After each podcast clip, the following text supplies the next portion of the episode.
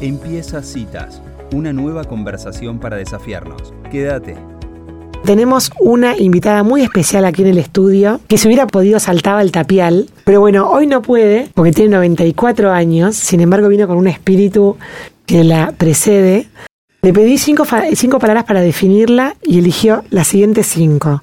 Fe, familia, educación, futuro y turismo.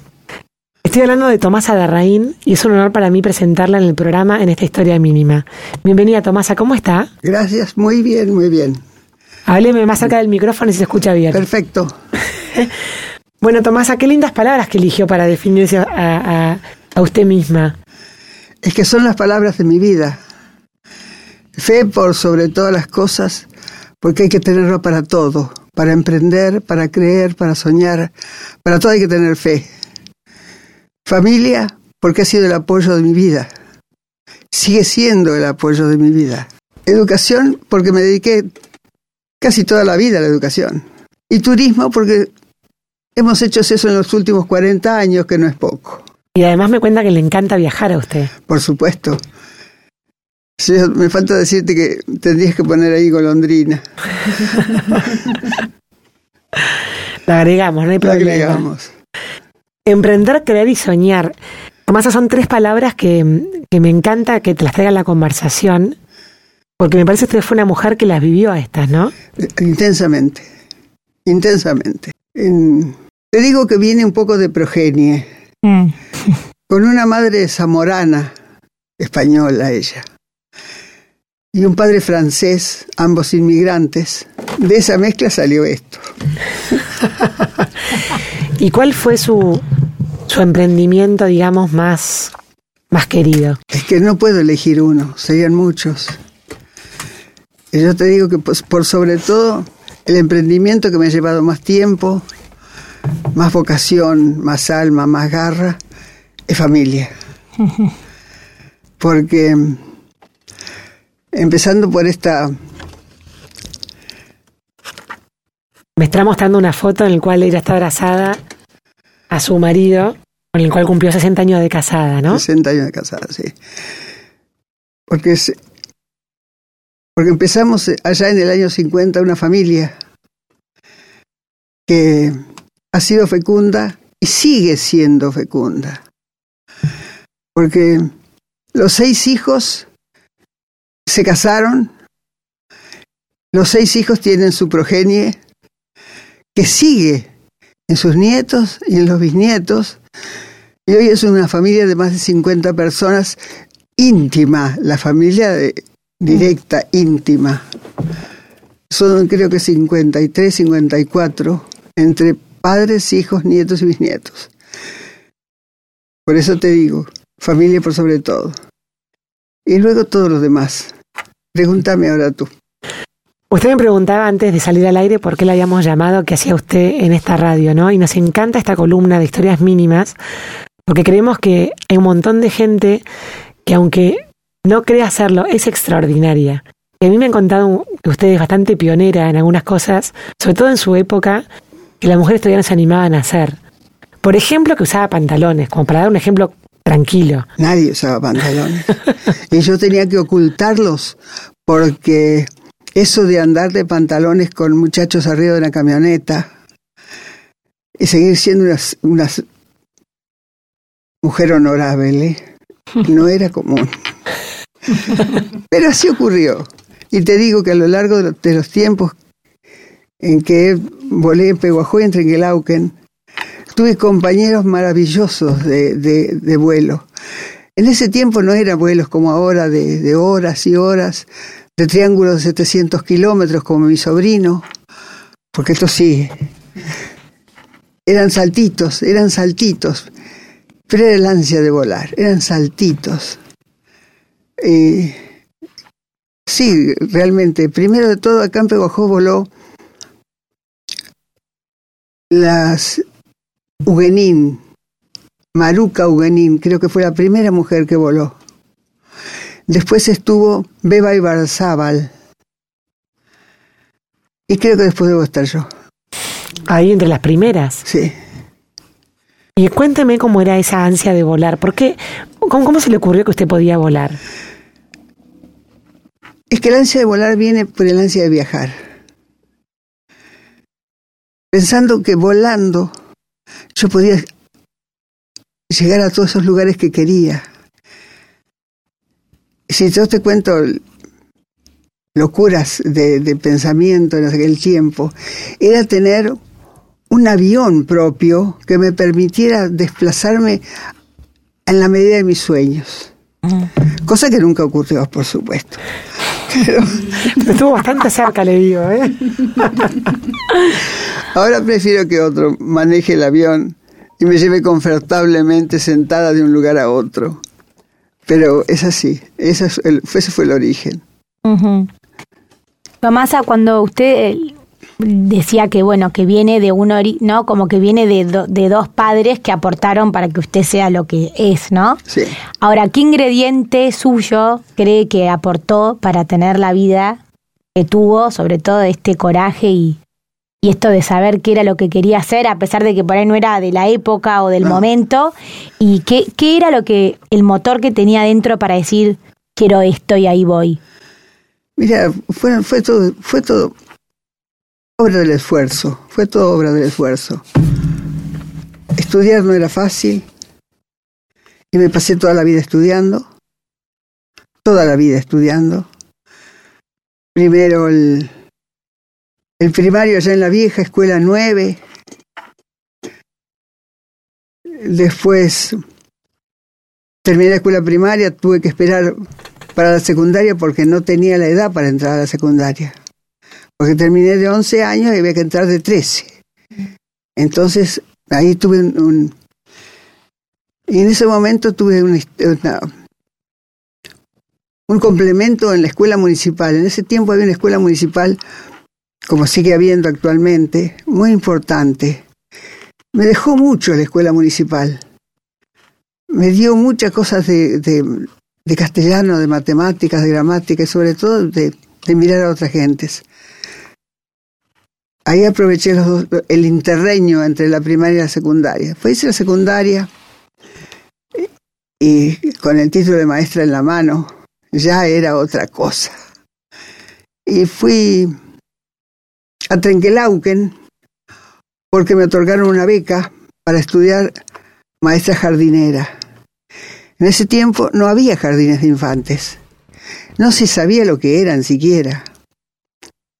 Y en Trengelauken había un señor llamado Simini que hizo mucho para que saliera en la provincia de Buenos Aires la ley de jardines de infantes. Pero con una ley no hacemos nada. Si no hay jardineras, si no hay jardines, si no hay asientos, si no hay edificios, si no hay todo eso que hace falta. Bueno, ahí empezamos. 17 compañeras becarias de toda la provincia de Buenos Aires. Qué bárbara con amistades para toda la vida, mm. que perduran hoy, después de más de, más de 70 años. Y eso es maravilloso. Nos mandaron a, a Mar del Plata para que enseñáramos a la gente qué era un jardín de infantes. Entonces había una especie de salón con las sillitas pequeñas, las mesitas pequeñas y todas las jardineras, en ese momento todas muchachitas 19, 20 años, que enseñábamos a la gente qué era un jardín, para qué servía, por qué había que empezar con los chicos precozmente a darles todas esas armas que iban a necesitar a lo largo de la vida. Bueno, y ahí empezamos en... Estuvimos 10 días en Mar del Plata conversando con la gente y enseñando lo que era un jardín. Bueno, después terminamos el jardín y seguimos con otras cosas, con otros estudios. Fui a 9 de julio, hicimos ahí la asistencia en psicopedagogía, con lo que dejé mi amado jardín y pasé a la dirección de psicología, pero la ansia de estudiar sigue. Entonces, después estudié asistencia social, eso lo hice en Peguajó. Después dirección, di- este, capacitación directiva y técnica. Eso lo hice libre. Y después, oh maravilla, se abrió en Peguajó el profesorado de francés. Por supuesto, de cabeza allí al profesorado de francés. De cabeza. Por eso les digo que me he pasado la vida estudiando. Qué increíble, pero ¿en qué momento de todo este estudio, eh, digamos, crió a su familia y tuvo a sus, a sus seis chicos? Cuando era A lo maestra. largo de todo eso, A lo largo de todo esto que está contando. claro. Pero me faltó un capítulo ahí de cuando se conoció con, con el padre de sus hijos. Ah, eso ¿Ya era maestra jardinera Y además no? de- tiene que haber sido una, una manera no convencional. no creo que lo haya visto cruzando por la calle. No, más todavía, mucho más fácil fue. mucho más fácil fue. Teníamos, nosotros teníamos una, una casa muy, habíamos alquilado una casa muy grande que había pertenecido a otra familia y me dejaron de remanente en la familia un locatario.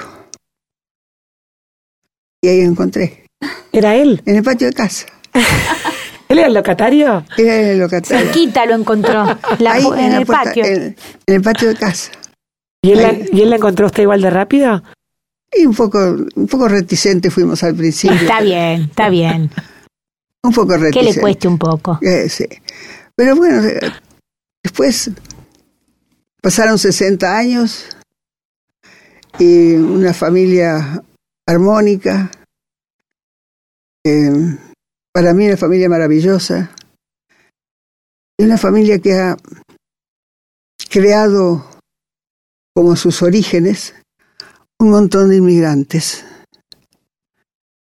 Gente que está en, en Canadá, Mm. en Chile, en México, en Nueva Zelanda y últimamente dos a Brasil. Qué bárbaro. Ha sido una gente que se empezó empezamos con inmigrantes y continuamos con inmigrantes. Así que están llevando todo ese todo ese mm, bagaje de, de familia que eso no se pierde más allá de las fronteras. Qué lindo, Tomás, a todo esto que nos está contando. Ahora, cuénteme, cuando usted estaba en, en, digamos, cuando usted era joven sacaba adelante esta familia y usted no tenía problema ponerse pantalones porque no, no dudaba de su propio honor, digamos, ¿se daba cuenta que, que su cabeza era de avanzada para la época? ¿Se daba cuenta que usted era distinta cuando quería volar? Y mira, no había muchas. Porque entre Quelauquen era yo sola, en Peojó también. Mm, Pero el, los el recuerdo que yo tengo de mis compañeros de vuelo es tan grato, Mm. tan grato. Era, me cuidaban, me cuidaban como si fuera una cosita especial. Y, realmente nunca tuve una palabra fuera de lugar, una ofensa, algo que, que te dijera, eso me molestó alguna vez. Fueron caballeros, siempre, amigos, amigos del alma. A muchos de ellos vinieron hace poco de Trenquelauquen a invitarme a un asado. ¿Qué puedo decirte? Más que eso, imposible. Claro, había como mucho, mucho respeto, ¿no? Sí, sí. No, pero no era, era una amistad, era una cosa muy... Era, yo te digo que eran, éramos más que amigos, com- compañeros, compañeros de vuelo. Bueno, fue, fue muy lindo. Te digo, eran saltitos nomás. Yo no puedo decir que, que volé, que hice ranking, que hizo nada, nada, nada. Era nada más que ir y meterse el planeador, dar saltitos, volar un poquito por aquí, unas vueltitas por allá y no más que eso. No más que eso. Pero para el momento era suficiente. Qué lindo, Tomás, esto que cuenta. Y también la relación con su marido, me imagino que debe haber sido algo lindo de, de, de mirar en la época, porque no, no estoy escuchando mucho machismo por ahí, ¿no? Mira, fuimos muy, muy camaradas, muy compañeros, muy compinches. Para tener seis hijos y salir por ahí, eh, salíamos con un tráiler y todo y un equipo de cocina y hasta un rifle en ese tiempo, porque si había alguna perdiz la hacíamos asada, por supuesto, iba a la sartén. Era los, los salimos en el norte hasta Bolivia, Mm. en el este de Iguazú hasta Uruguay. En el oeste de Mendoza y, y San Juan y todo, por supuesto Chile, hasta Puerto Montt. Si es el sur, fuimos hasta Ushuaia. Y nos faltaron las vacaciones del mar, pero éramos, eh, un equipo. Eso era, un equipo. Tardaban ocho minutos en armar la carpa, porque era un tráiler, se armaba sobre un tráiler nuestra carpa, y tardábamos ocho minutos en, armarla. En recuerdos de viajes te puedo decir miles. Eh, desde un ataque de medusas. Algo tenía que pasarnos alguna vez. Pero no más que eso, no más que eso. Fue muy, son recuerdos imborrables, como concursos de Ikebana a las orillas del, de Bariloche, que había tantas flores, tantas piedras, tantas hojas, tantas cosas bonitas, y cada uno hacía una cosa hermosa para. Hicimos una exposición de cosas bellísimas. Es pequeñas tonterías, pero que alegran la vida. Tomasa, y nos contaron por ahí que después de mucho tiempo pudieron cumplir el sueño de viaje de egresados, ¿no es cierto? Ah, eso fue, eso fue otra hermosa, Otro viaje. otra hermosa locura. Nos tiran letra. Nos tiran letra acá. Esa fue una hermosa locura.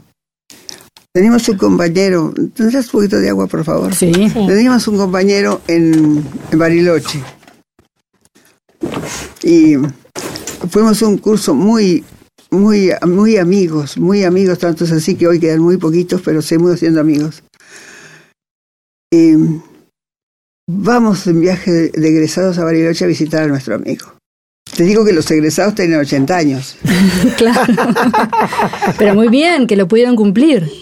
Es que en ese tiempo no había viaje de egresados. Ah, no se dieron cuenta tarde que lo podían hacer todavía. No, tarde no. No, no, a tiempo. A tiempo. Cual, de vuelta, se dieron cuenta a tiempo.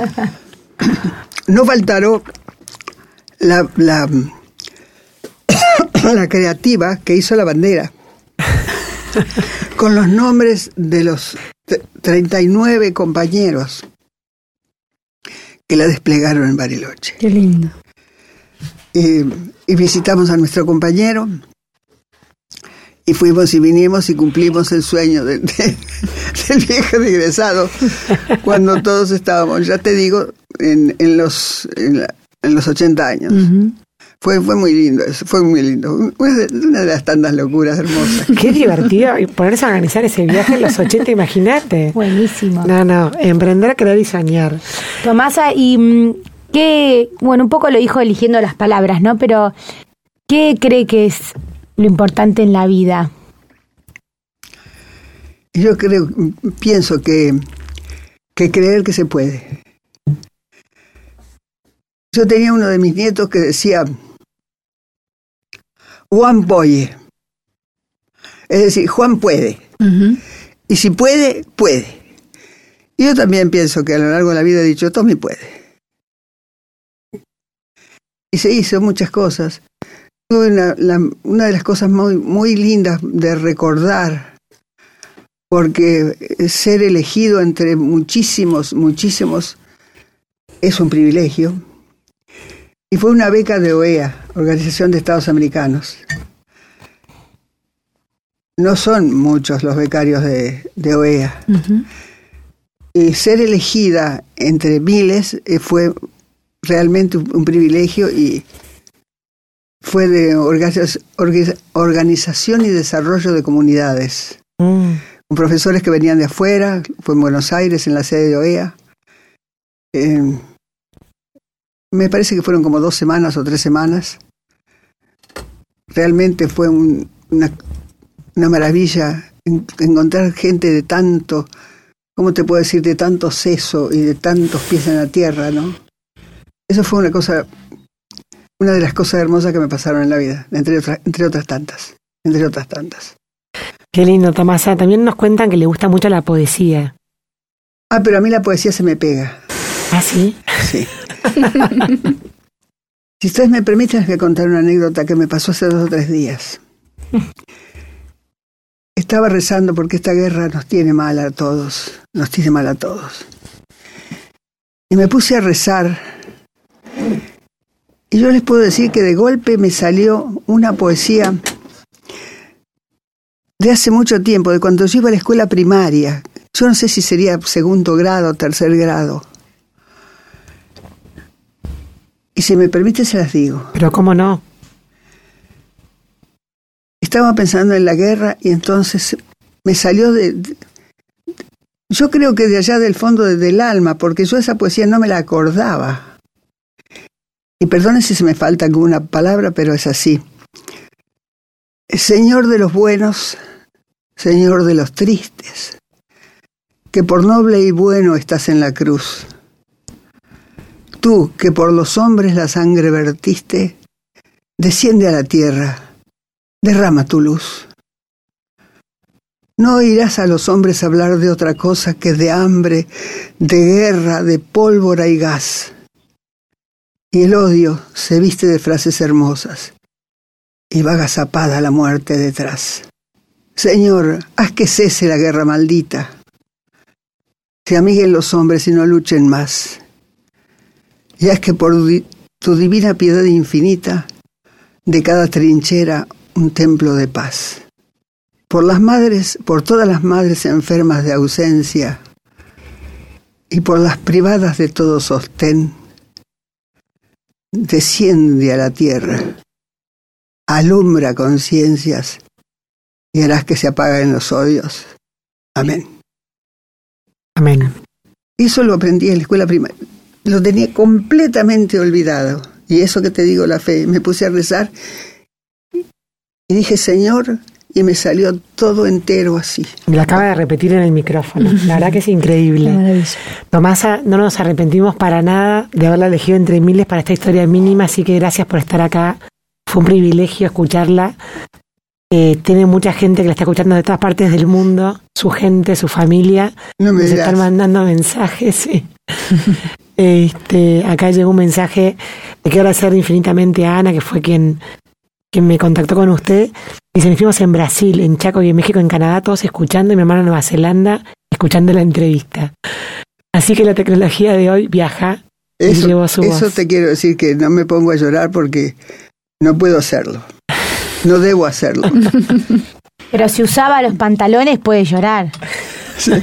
Eh, te digo que la, que la familia que tengo es maravillosa. Esa Ana es genio y figura. Y me veo un poco representada en ella cuando yo tenía la edad, su edad, una un poco más joven en ese tiempo, más loca que ella todavía. Así que no puedo decir nada.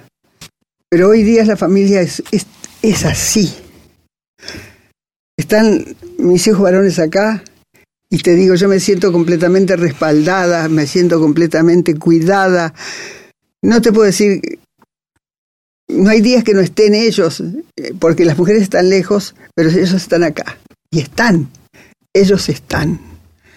Y mis nietos, que son poquititos en Pehuajó, también están. Y mis nueras, y mis, que son mis hijas, porque la palabra nuera no me gusta mucho, pero la de hija sí, porque son mis hijas, también están. Cualquier cosa, ellas están. Así que, por eso te puse que una de mis palabras es familia y a ellas les debo todo. Muchísimas gracias, Tomás Adarraín, por estos minutos en Citas de Radio. Bueno, ha sido un placer. Adiós.